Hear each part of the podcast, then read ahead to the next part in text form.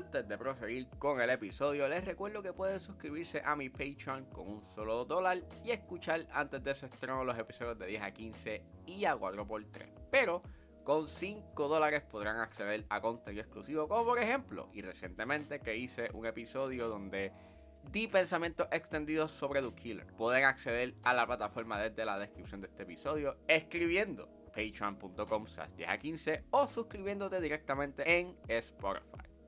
Muchas gracias por el apoyo.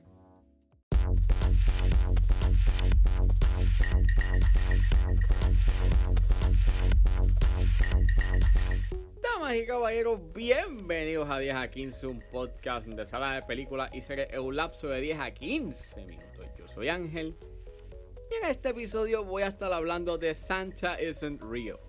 Santa Isn't Real está disponible en plataformas Video Demand, así que setback, relax, que 10 a 15 acaba de comenzar.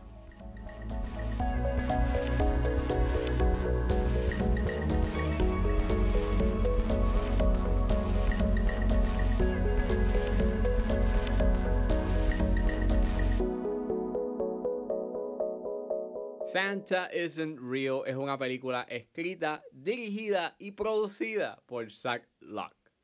El elenco lo compone Kaya Coleman, Scarlett Sparduro, Michelle Dami, Cicely, David Mitchum Brown y Trey Anderson. Y Santa Isn't Real trata de que luego de sufrir un brutal ataque en Nochebuena, Nikki lucha por convencer a sus amigos que el atacante es nada más y nada menos que Santa Claus.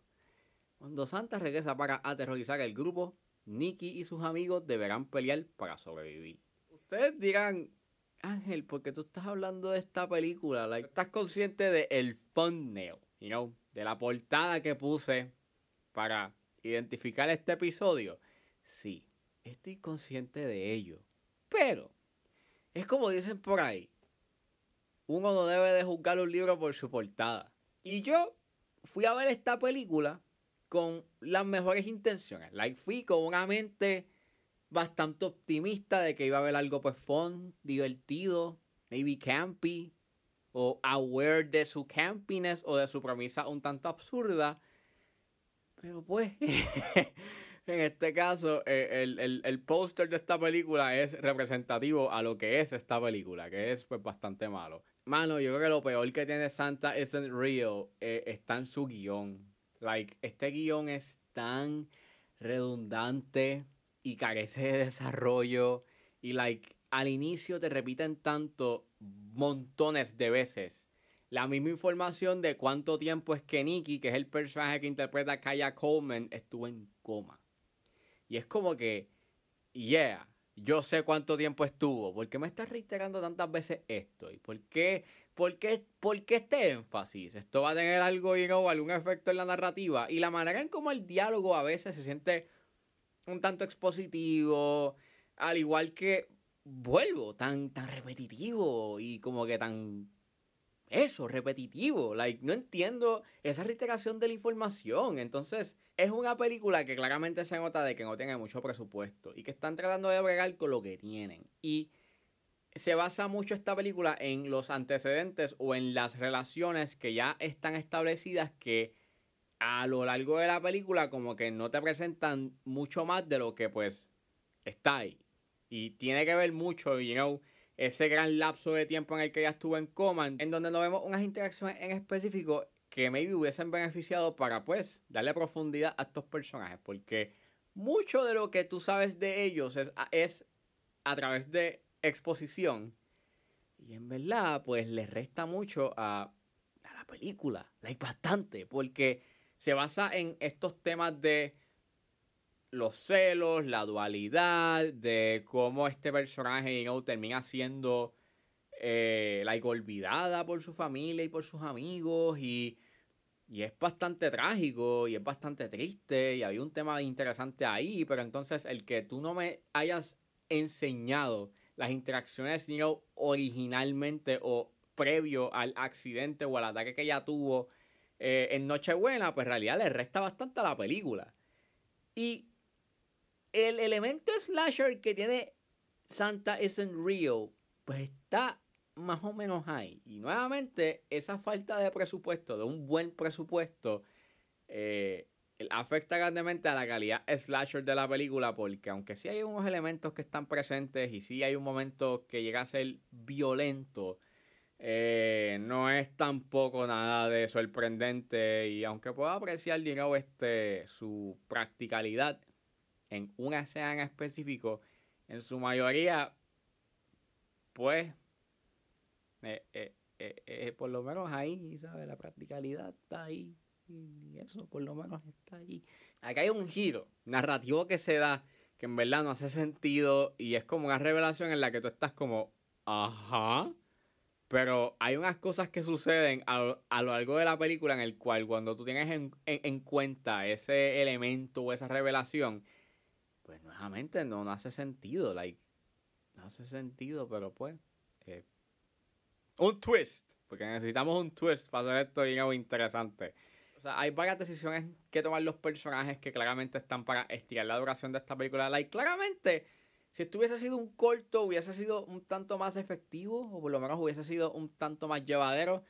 Pero inclusive la hora y 16 que dura esta película, que por lo menos aprecio de que dura así de... Eh, es bastante corta por lo menos, pero aún con eso, llega a tener unos momentos en donde no pasa nada y no resulta ser, y no resulta ser nada de interesante. Y y pues estás ahí esperando a que pase algo, o por lo menos haya un elemento de slasher, you know, eh, o, esperando a que se manifieste, you know, su espíritu slasher, pero es hasta el final, básicamente.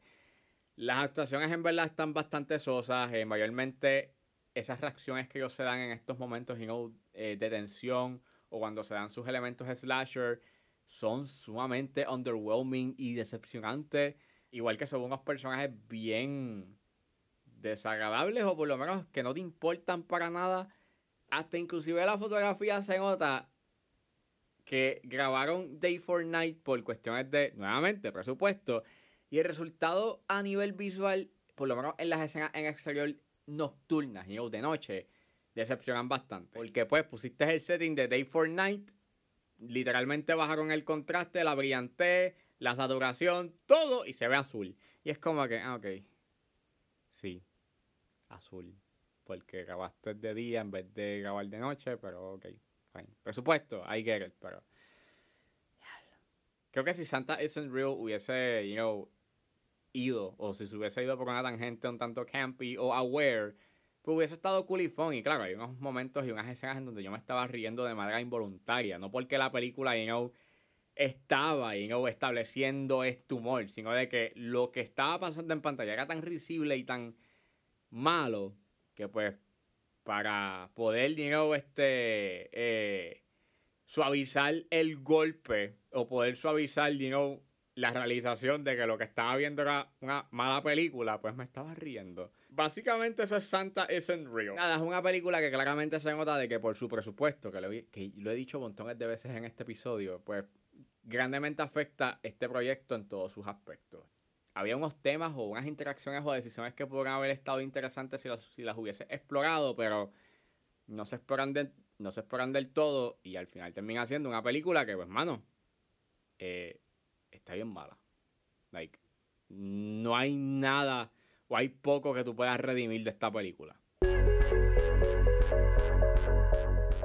Bueno, eso fue todo en este episodio de 10 a 15. Espero que les haya gustado. Suscríbanse a mis redes sociales. Estoy en Facebook, Twitter e Instagram, juanes.pr. Si están en la disposición de ayudar a la calidad de este podcast, pueden donarme a través de PayPal como Ángeles PR. Pero también me pueden ayudar con sencillamente compartiendo los episodios en las redes sociales. Importa la ayuda que ustedes decidan hacer, yo voy a estar inmensamente agradecido. Los links a todas estas opciones están disponibles en la descripción de este episodio. Me pueden buscar en su proveedor de podcast favorito como 10 a 15 con Ángel Serrano. Al igual que me pueden buscar en YouTube como Ángeles underscore PR. Gracias por escucharme. Recuerden suscribirse y nos vemos en la próxima.